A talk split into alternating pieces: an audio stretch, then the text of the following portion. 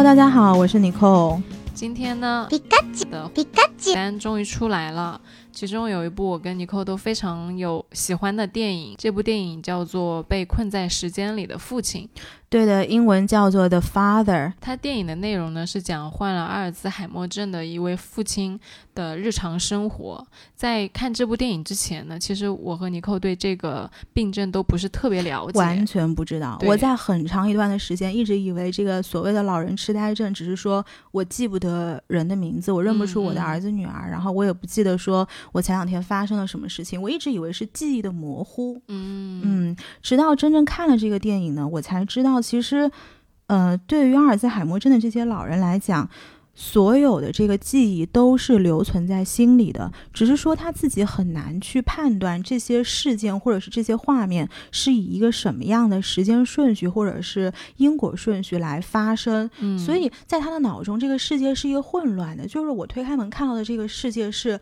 刚刚发生的，还是说几年前发生的？他是没有办法去辨别的。对，嗯在那部电影里面呢，那位老人的从那位老人的视角来看，就是上一秒钟这个家还是一个暖色调的客厅，那下一秒钟他可能就切换到了一个冷色调的客厅。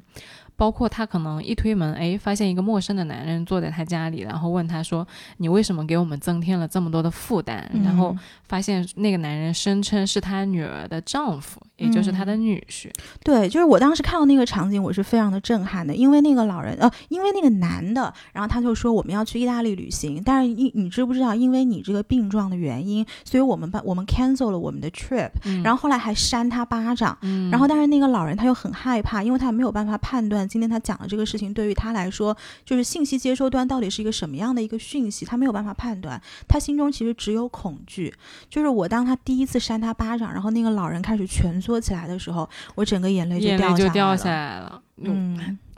然后我其实特别，为什么我今天会特别特别想要讲这个主题呢？是因为我上周五正好去了一个 party，嗯然后在这个 party 上呢，发生了非常多就是类似于这个电影里面的一些画面，我可以先跟大家分享一下。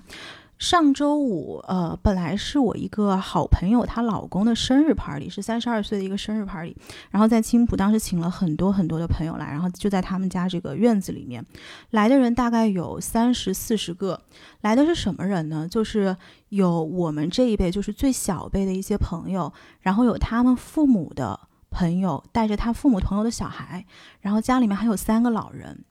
这三个老人呢，就是我朋友的爷爷奶奶啊，我朋友的外公外婆，还有他的爷爷。嗯就是因为他奶奶其实，在二零一八年的最后一天就过世了。就是当时其实所有的人都非常非常的开心，然后就笑得很欢，就是三代人就在那个院子里面玩，就是在那个场景底下，基本上我们认知上面能够想象到的人间最美好的感情，全都是呈现了，包括有朋友之间的友情，嗯夫妻之间的爱情。然后还有他们彼此之间的这种亲情，嗯包括还有一些什么感情呢？因为爸爸的呃，他们爸爸的有一些朋友带了几条狗狗来，嗯然后有一只是这个已经退役的拉布拉多犬，然后那个狗狗很搞笑，它去追那个小朋友，然后结果小朋友就是溜了一个弯，然后狗狗就掉到水里去了，你知道吗？啊然后我们就在那边嘲笑那只狗，然后那只狗还很就是很不好意思，然后又蜷那个头又爬爬出来这样子，嗯所以其实，在那个画面画面是一个非常非常幸福以及开心的一个场面。这种开心不是说可能今天晚上我跟朋友去蹦了一个迪，我觉得很嗨的那种开心，这种洋溢出来的东西就叫做爱，就叫做幸福。嗯但是你知道，当这个 party 在到很高潮的时候，他的这个爷爷就突然就在院子里就抓住我，然后他就说：“他说，你知道吗？其实我今天特别特别的开心，嗯因为我觉得我受到关注了，我觉得你们都回来了，你们今天周五下午都请假来参加这个 party，因为是在他们家嘛，嗯，所以他觉得你们来的都是客人。嗯他说你们所有的人这么热闹，我觉得特别特别的开心。然后他就开始跟我讲说，他跟他奶奶这个爱情的故事。我朋友的这个爷爷跟奶奶其实这辈子感情非常非常好，他们一开始是初恋。嗯嗯，爷爷跟我说，他说我跟奶奶是一九五一年的一月一号认识的，但是在两年前，二零一八年的十二月三十一号的时候，奶奶非常安详的走了。嗯他奶奶我见过的是一个非常平和以及慈祥以及善良的一个老人家，就是你能看出来这个女人这一辈子都是被捧在手心上的，也不是特别会做家务，但是非常的识大体，非常的知道如何待人接物。嗯奶奶走得很安详，然后爷爷跟我说，他说我跟你奶奶认识了一共是六十八年。嗯，我们结婚了六十三年，因为你想是二零一八年的十二月三十一号，然后他们认识是一九五一年的一月一号，完完整整，完完整整的六十三年。然后他就跟我说，他说这一辈子娶了你奶奶是我做的最对最对的一件事情。就是当时听到这个话的时候，其实我已经很感动了，但是我不知道的是什么呢？是其实他这个爷爷在一个月前就被医生诊断出有阿尔兹海默症。嗯后来我朋友就跟我讲说，家人第一次发现他可能需要去看医生是为什么呢？是因为有一次这个爷爷他就抓着我朋友的爸爸，然后就问他说：“他说那个以色列人最近有没有怎么样去对你啊？”然后我朋友爸爸就觉得很奇怪，他就说：“以什么以色列人啊？怎么了？”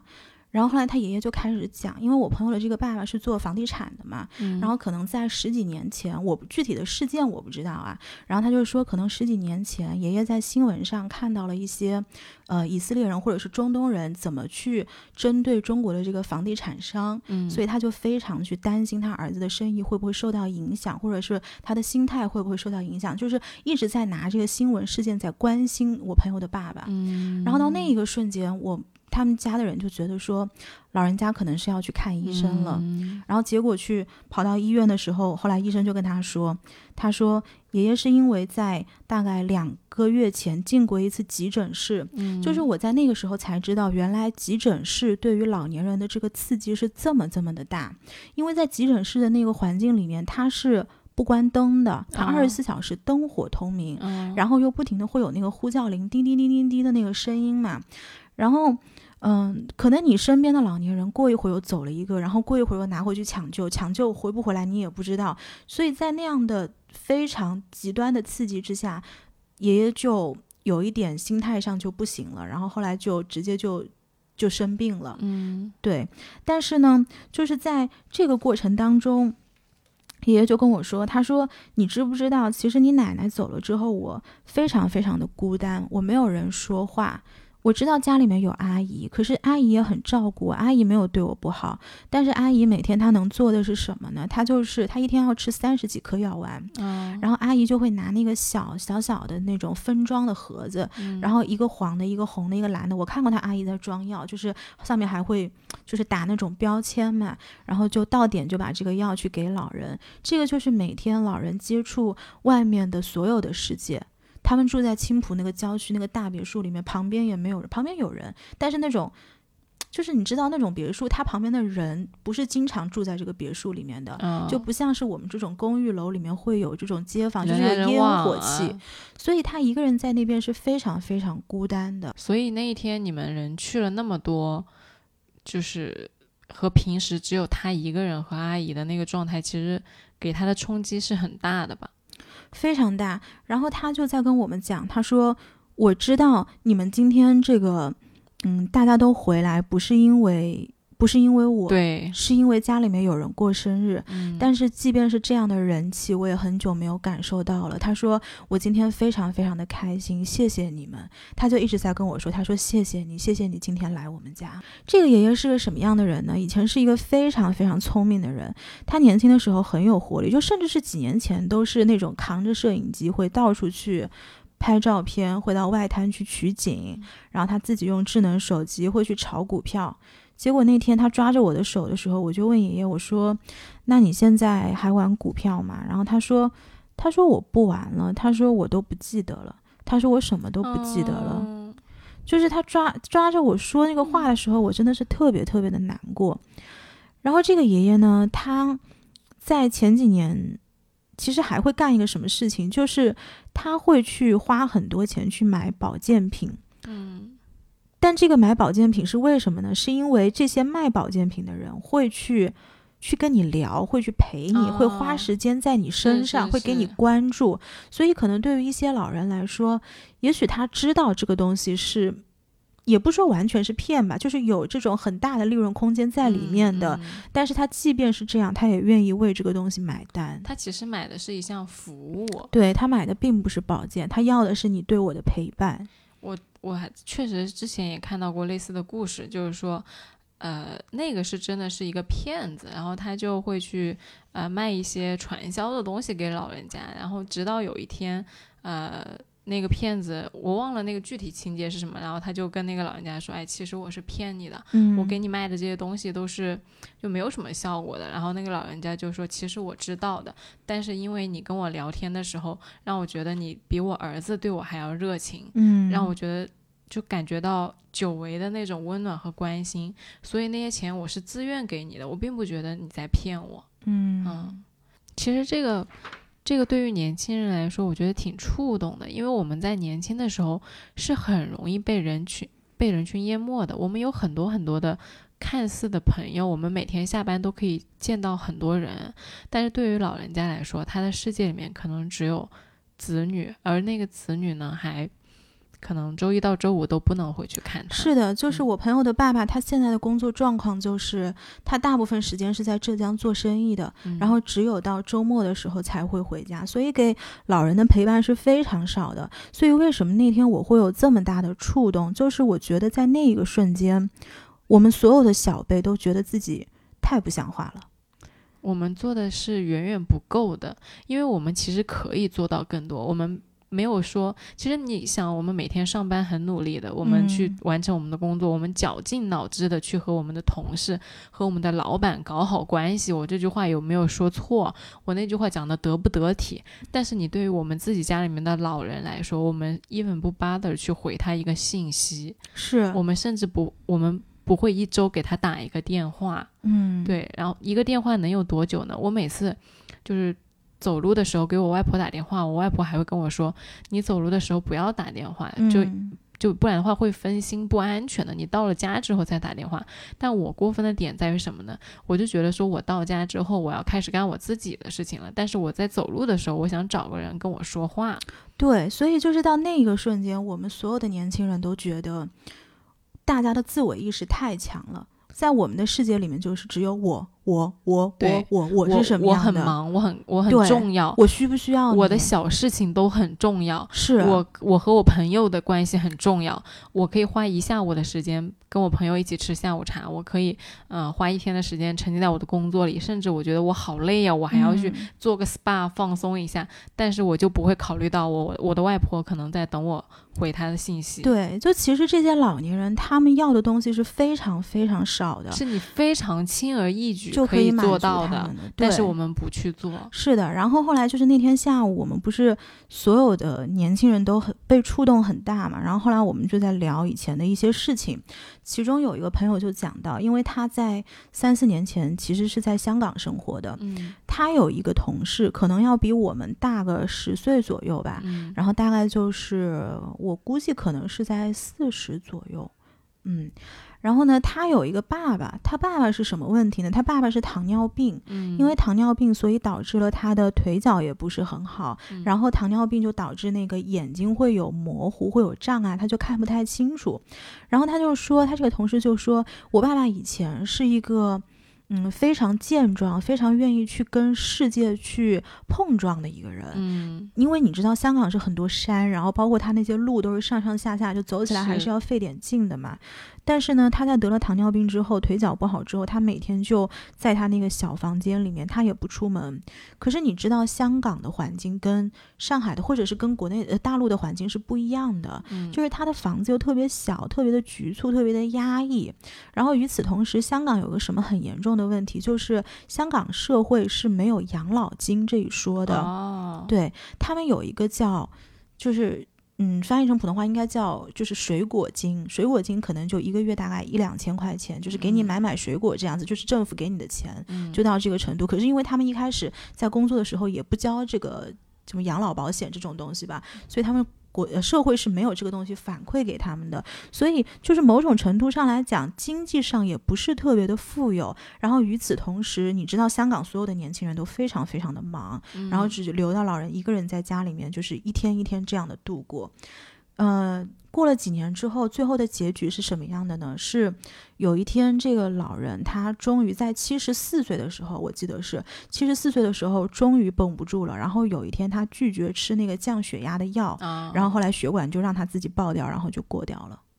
他是自己一个人在家过掉的。好像是的，就是他就是主观意识上，就是我不想在这个世界上继续存活下去了。这个事情我觉得特别凄凉的是什么？就是我们讲到的上一个爷爷，起码，嗯，他还是一个经济富裕的老人，然后他可以用自己拥有的东西去换取一些，不管是别人对他的关注也好，或者是嗯他想要的一些东西也好。嗯可是，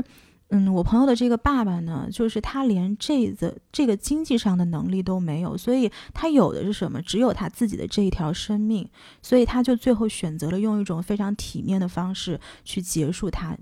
人生的这个旅程。就这些事情都会让我觉得其实挺挺难过的，对因为我们为人子女，或者说曾经被谁没有被外公外婆抱过，谁没有给被爷爷奶奶买过糖和零食呢？就是老人在我们的生命里面，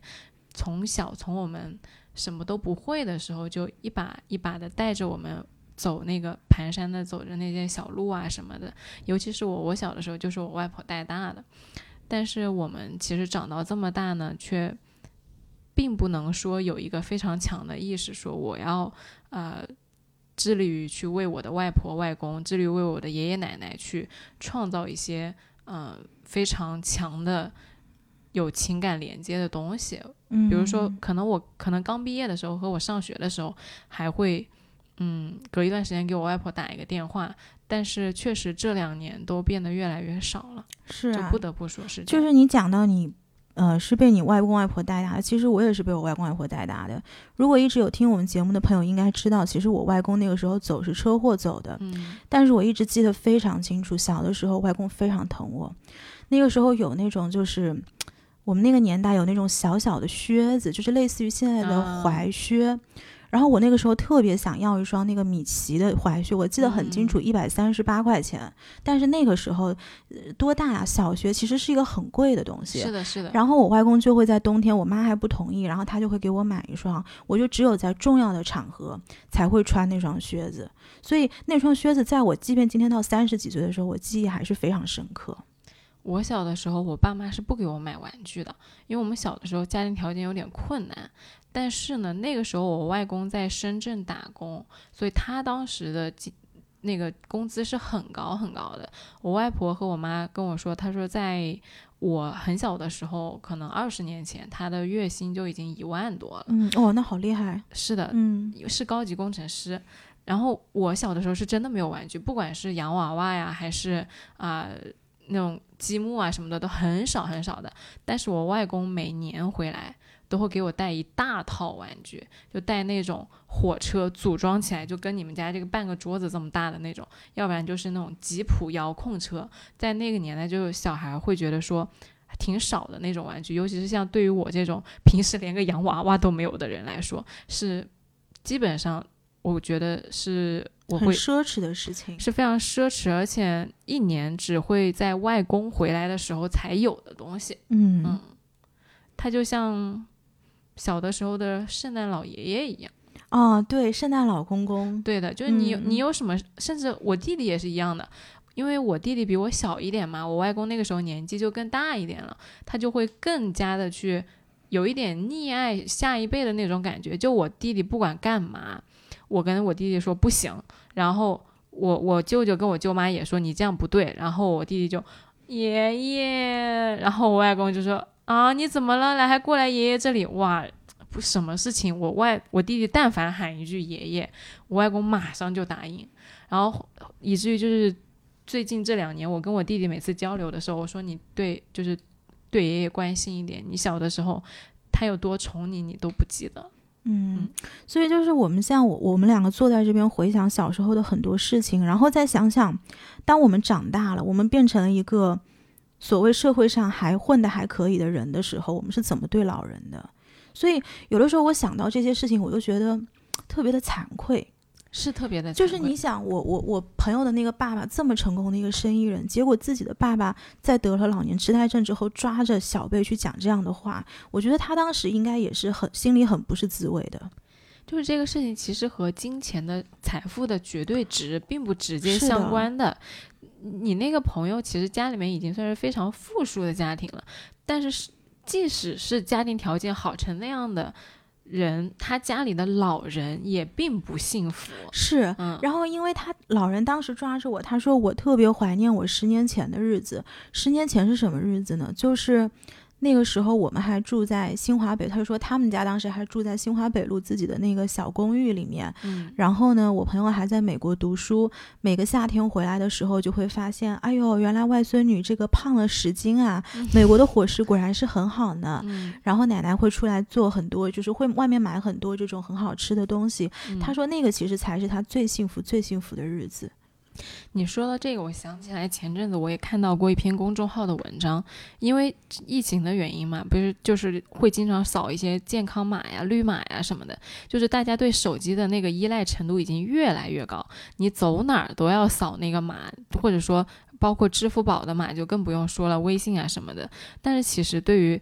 老年人来说，他是他们是被互联网遗忘的那一代。嗯嗯，就之前我看到那个文章里面说，呃，中国二零二零年发布的报告说，有四分之三的老人是没有接触过互联网的，大概具体有两亿人。嗯，这么多老年人他没有接触过互联网，嗯，那我就想想说，那他们要是出个门的话，如果没有手机或者说不会扫码。其实我碰到挺多的，就是我在过安检或者说，呃，扫码的时候，经常会有那种工作人员旁边有一个人说：“哎呀，这个东西我不会弄，你能不能帮我弄一下？”嗯，我听到那种声音特别难过。对，因为我经常出差嘛，然后有的时候会经过火车站，我特别看不了两种人。第一种是他真的是很。怎么说，就是很偏远的地方来上海，不管是打工也好，或者是来玩儿也好，他可能不熟悉这个大都市的这种运作的流程，嗯，这是一种。还有一个就是老年人，就是这两种人，当他在大都市里面局促不安的那个样子的时候，我特别我每次看了我都特别的难过，我特别难受。他们如果来问我问题，我就会特别耐心的跟他们说这个是怎么回事，怎么回事。对，而且就是我其实某种程度上我是可以感同身受他们这种局促感的，是因为我。就想到，我刚刚出国的时候，有一些很基本、很基本的东西，我其实是弄不来的。然后那个时候，一方面觉得自己很笨，然后第二个方面觉得自己很丢脸，就是那种情况下的自我否定其实是很强的。所以我每次看到这样的人，我心里都会觉得 就很心酸。我外公外婆是有微信，会用淘宝，但是不太会看地图。嗯，就他要是来上海，我带他玩的时候，他是不认路的。嗯，所以我对于那些问我路的老年人，我是特别感同身受，因为我特别希望我的外公外婆，如果哪一天走在街头不认识路的话，去问年轻人，年轻人也可以就是像我解答别的老人家那么耐心去解答我外公外婆的问题。嗯，就是你不觉得这个事情特别讽刺吗？因为我们现在。嗯，怎么说？应该是身处一个非常追求效率、非常讲究快速的这样的一个时代。可是与此同时，中国是一个老龄化越来越明显的社会。就是你看，现在我们如果遇到什么事情，最快的方式是用所谓用科技的方式去解决。那用科技方式解决这个背后，就是人们关于这个效率以及速度的崇拜。其实你慢慢的把老年人给。边缘化给排挤出去了，因为我们大家都知道，老年人其实是低效率、是慢速度的一个群体。是的，嗯，我们在争分夺秒的优化我们的外卖速度、我们的配送速率的时候，也没有想过老人家。我外公外婆买菜一直都自己出门步行半个小时去菜市场买菜。嗯嗯。对，所以就是从社会这个大的层面上来说，其实我们没有给老年人足够的关注。这个背后可能是老年人他并没有办法去给社会整个运作带来一个所谓的经济价值也好，或者是社会价值也好。就可能我们现在会觉得说，老人家的创造力已经比不上年轻人了。那么就是去考虑到他诉求，作为一个消费群体来说，嗯，会被忽略掉。尤其是就是你看我们现在那些医院里面。大热的科目，比如说整形啊、美容啊、牙科啊，但是对于老年人的那些疾病，其实是你很少看到有什么特别热门或者说特别被重点关注的。是，就是我前段时间不是在读那个《最好的告别》嘛，嗯这本书我其实是第二次读了。嗯，就是我前段时间是因为就是你你文化有限的那个节目，嗯然后要帮他们读这个读中间的一段，然后我就把那个中文版的拿过来看了一下。其实它很早很早之前在国外这本书非常的火，嗯就是我会推荐所有今天在听我们这个节目的朋友，如果有机会可以去看看这本书，会非常非常的触动你。然后其中里面就有一个讲到说，在十年前。可能我们大家认知范围内的牙科、整形科是所有的这个医院的科室里面最热门的一些嗯一些科室，可是到了今天为止，仍然是这个场面。那么最不受欢迎的是什么呢？是老年病学科。嗯嗯，因为这在所有的这个医学生的概念里面，可能是一个性价比相对来说会低一些的一个一个科室。因为因为它风险也挺高的，你老人家年纪大了，如果如果万一是因为他自己身体衰竭的原因没有治好的话，嗯，那你很难说你医术有没有纰漏，嗯就这个风险是相对高的，然后它的回报是相对低的。然后还有一个就是。我想到的点是，我们会有很多的课程说我们要去怎样的教育小孩，因为现在其实大家非常非常多的关注点关注到了原生家庭，嗯关注到了我们父母用了哪一些不正确的方式来对待我们。嗯我们会说，为人父母需要为什么开车需要考驾照，为人父母不需要上岗证？但是我们有没有想过，那我们作为子女，我们有没有尽到我们自己对父母的一份这样的职责？嗯我们现在的年轻人会花很多的时间去研究怎么教育小孩，然后小孩哪里的教育资源比较好，我们要怎么样去跟小孩相处，但是很少有课程，也很少有话题，我们会去讨论说我们要怎么样跟老人家相处，我们要怎么样去照顾到老人家的情绪，我们要怎么样就是去更好的解决我们和呃长辈或者说老人家之间的矛盾。嗯，嗯就是你刚刚讲到小孩这个问题，其实我还嗯，就是挺有感触。是为什么呢？是因为那天我朋友就说到，他说你别看这些老人，其实老人跟小孩在很多需求上是非常相似的。嗯比如说他们需要陪伴，比如说他们需要很多很多的帮助。嗯可是这个社会给予小孩的。呃，包容度是要比给老人的包容度高很多很多的。我们就设想一下，如果今天你们家的小孩，比如说我尿湿了裤子，嗯那下一个动作肯定是爸爸妈妈非常心疼，哎呦，赶紧帮他换掉啊，什么什么的，还老觉得自己换换慢了。是可是对于一个老人来说，你知不知道，就是对于失智失能的老人，其实这些老人大部分是住不了养老院的，嗯他们会在一种比如说社区养老社群里面会去找护工来帮忙，但是他们有有一个很悲凉的事情是什么？就是很多老人，他为了这个护工。在关键的时刻，你能快一点的来，或者你来快一点帮我换尿布，或者快一点来帮我，当我疼痛的时候来帮我翻身，他会去讨好那个护工。对于这些，对于我们来说，可能我们会把对老年人的期待放高，我们会觉得你是一个成年人，你怎么连这个东西都不会？但其实，在人的一生生命当中，你到老年的时候，就是回归成了一个小孩儿。嗯我外公在年轻的时候跟我外婆感情特别特别好，从来没有吵过架，一直都让着我外婆。但是最近这几年反倒要跟我外婆争执了。我妈就说，其实就是因为越活越像小孩儿了，就是又喜欢吃零食了。她年轻的时候也不吃零食的，现在就会说我要吃一点零碎的东西。然后我这一点我觉得跟你不认同，然后就不服气，我就得跟你争两句。这些都是老人家他放下了那些。嗯，我个人理解是那些你在当大人的时候的那些，权威，哎，对那些权威那些盔甲，因为他知道，就是其实我的生命走到这个时候呢，可能我没有那么强大了，嗯嗯，嗯，但其实我觉得这一点挺难过的，就在于我们中国这个社会对于老人的语境，我们对于老人的标签都是你是一个，就是印象里啊，老人家更像是一个麻烦，嗯，而非是一个宝贝。是一贝。个包袱，对，嗯。我们会觉得老人家给我们带来了一些我们生活上的负担，而我们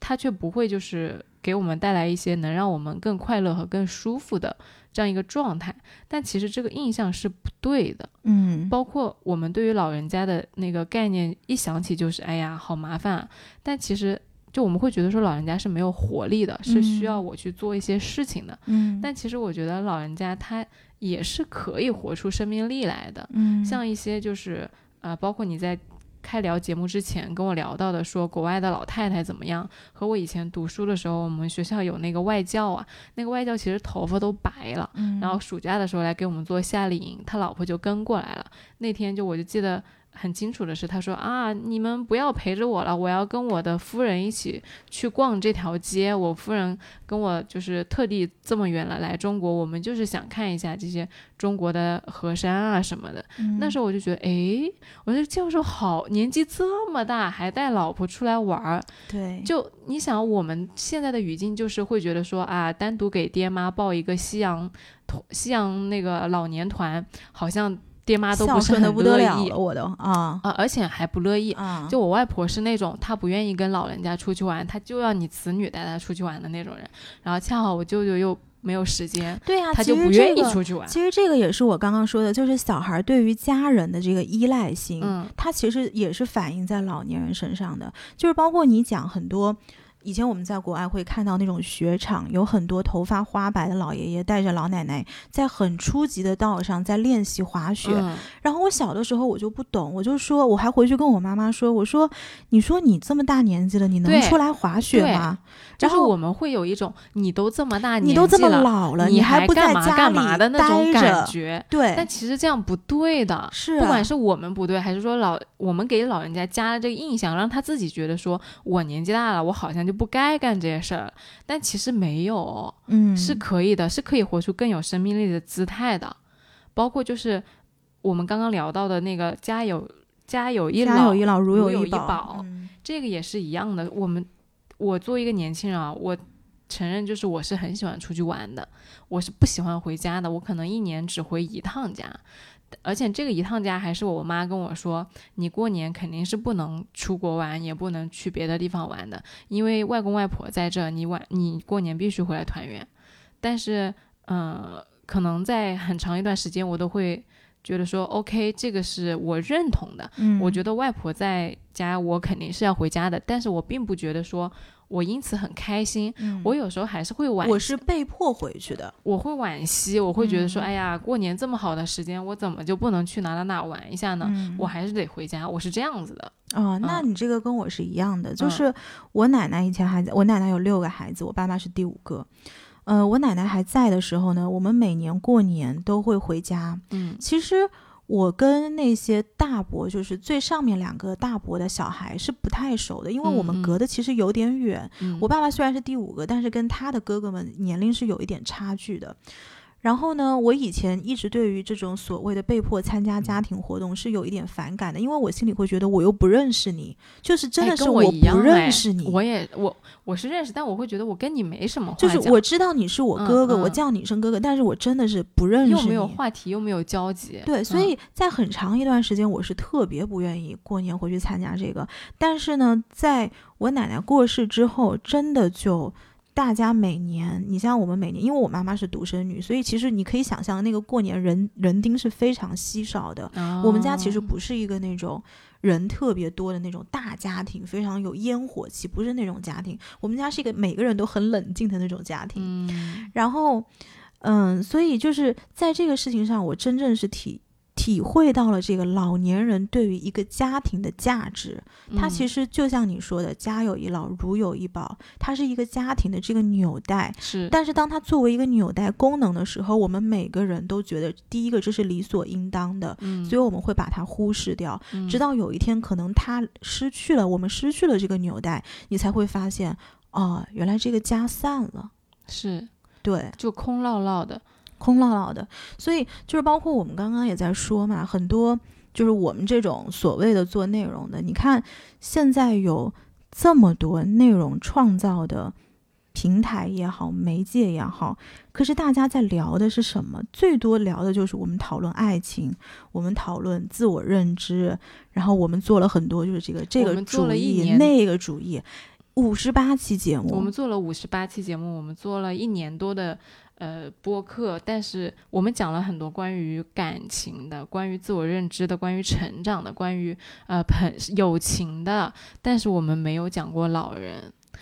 而且这个。这个想法是最近因为你读到那本书和我们看那个电影才想起来的。之前那么长的时间里，我们为选题发过多少次愁，从来没有从来没有想到过我们可以讲这个话题。对，就是我们所有的出发点都是如何让自己变得更更好、更自洽。对。或者说更舒适，对我们有我们会觉得说，哎呀，我们每天好焦虑啊，我们要怎么样去缓解我们的焦虑？我们要怎么样在我们的前进道路上走得更加的呃舒服一点，或者说快乐一点？我们要怎么样利用我们的剩余工作剩闲暇的时间去做一些我们觉得有意义的事情？嗯，可是你想，我们做了这么多努力，读了这么多书，这么努力的在工作，说到底不就是为了保护老人跟小孩吗？但是好像我们最后把这个最终应该做的这个事情，或者是我们这个终极目标给遗忘了。就是你走着走着，发现走去哪儿了？你就发现，我就是我觉得人是他是需要一个使命的。可能我们在小的时候，你会被教育说，大家会跟你说你要好好读书呀，然后外公外婆对你很好呀，你以后要孝敬你外公外婆呀。对我说过。我真的说过原话，就是我长大以后要给我外公外婆一人买一栋房子。嗯嗯，但是现这个不录这期节目，根本想不起来这句话了。嗯，而当我们真的长大，走得越来越远的时候，我们就会发现，我们原来那些小的时候立过的志，我们小的时候发过的愿，我们全都不记得了。我们不记得我们小的时候，在我们外公外婆、爷爷奶奶对我们好的时候，我们有。说过多少遍？我们，我我爱我的外公外婆，我的爷爷奶奶，我以后要怎么怎么样对你们？我以后要怎么怎么样？我不会忘记你们的。但是事实是，我们在自我认知和呃各种各样的快节奏生活里面，已经把这件事情放在了角落里。嗯，甚至在我们快节奏的当下的这个社会，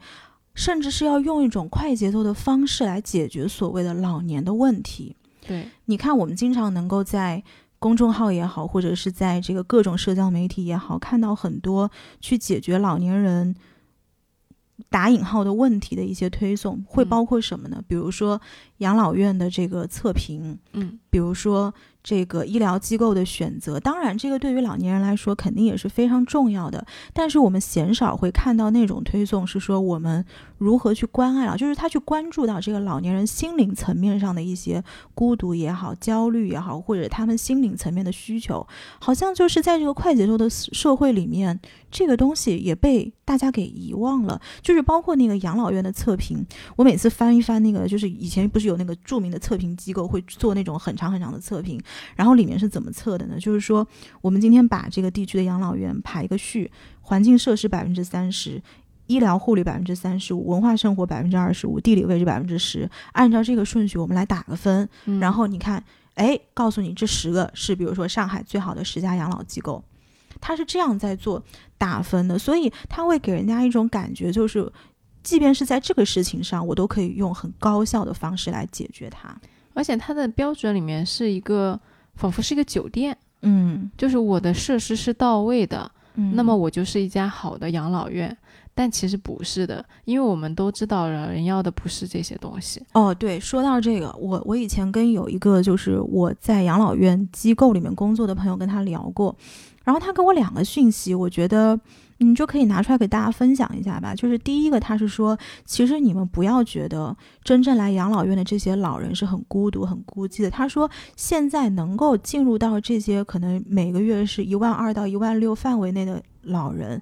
符合两个条件。第一个，七十几岁，既没失智也没失能。嗯，他们进来是为什么呢？是为了觉得在外面特别孤单，然后要进来找一个人玩儿，这是一种。然后。大概率来说，这种老人他们的子女是随叫随到的哦。哎，那就是说那种失智的老人，养老院是不收吗？还是怎么样？我觉得是不是养老院也有一个筛选机制？因为他的床位也是有限制的，所以当时他就跟我讲到一个讯息，他就说，对于失能失智的老人，其实最建议的还是居家与养老或者是社区养老。这个是两种养老的方式。嗯然后，但我那个朋友他是山东的嘛，就是我今天不是地图炮或者什么，我只是把这个信息单纯跟大家分享一下。然后他就说，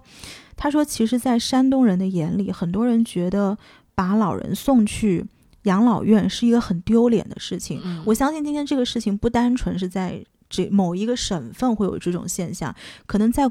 全国很多很多的地方，甚至是你如果让我今天把我妈妈送去养老院，我是我是我做不出这个事情，不是说觉得丢人或者怎么样，我会觉得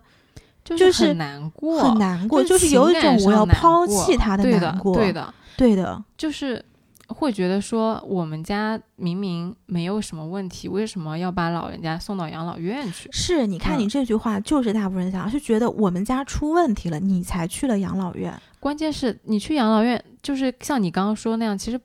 并不一定能够得到好的对待的。嗯你说像你刚刚你那个朋友的呃爸爸，他家里面条件那么好，那养老院能有自己家舒服吗？嗯，肯定没有啊。但是你这种去了养老院也不会快乐呀。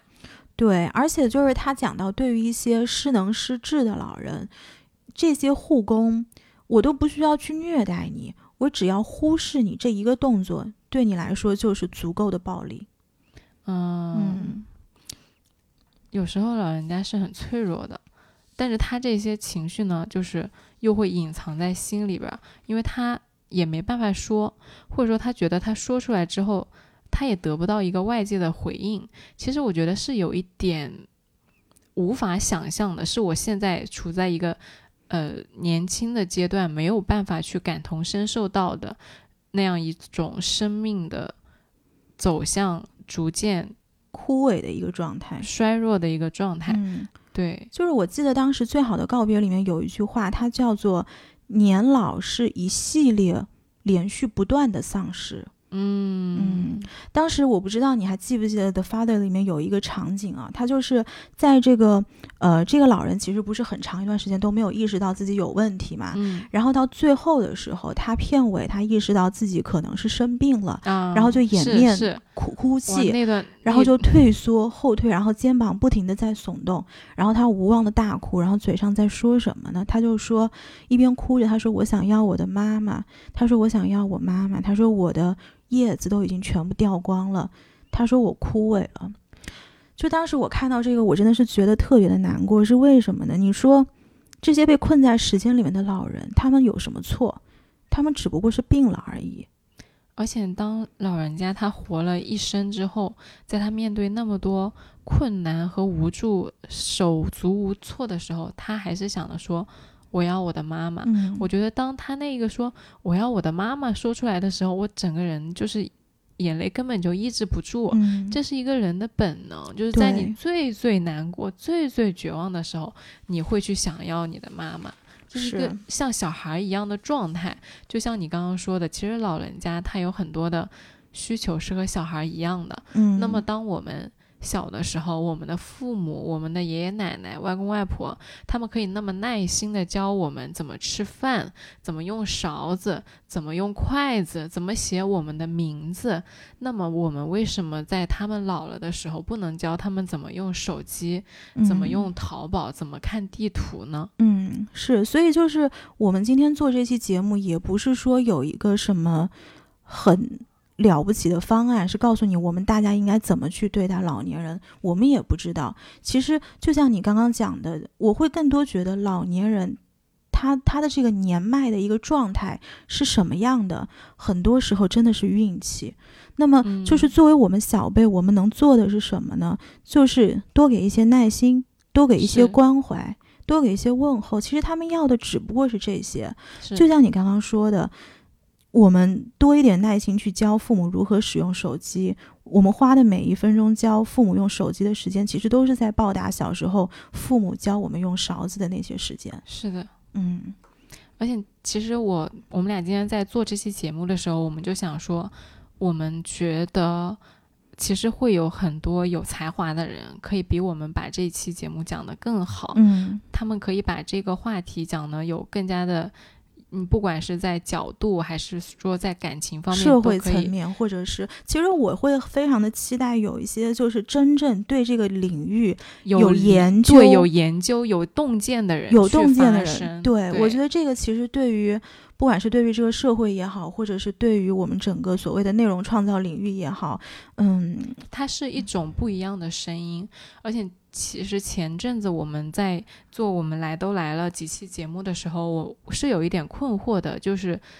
我们到底要做什么样的播客，我们到底要做什么样的节目？但是今天我们在做这一期节目的时候，我们两个人都非常非常开心，就我们终于为我们俩拥有一个可以发声的渠道而感到自豪。对，因为这是我们想说的话，这是我们想。传达出来的声音和信号，对。如果我们在小宇宙有两万的订阅，那么起码有两万个人有望听到我们这个声音。我们也希望就是你们把这些声音传达给更多更多的朋友，让他们也听到，让更多的人来发声。是，就是今天是一个什么样的时间？就是我觉得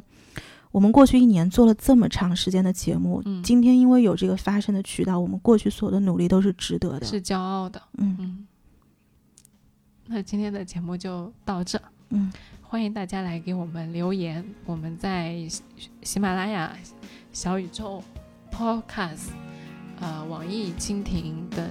各大平台上架我们的节目，然后期待你们给我们反馈，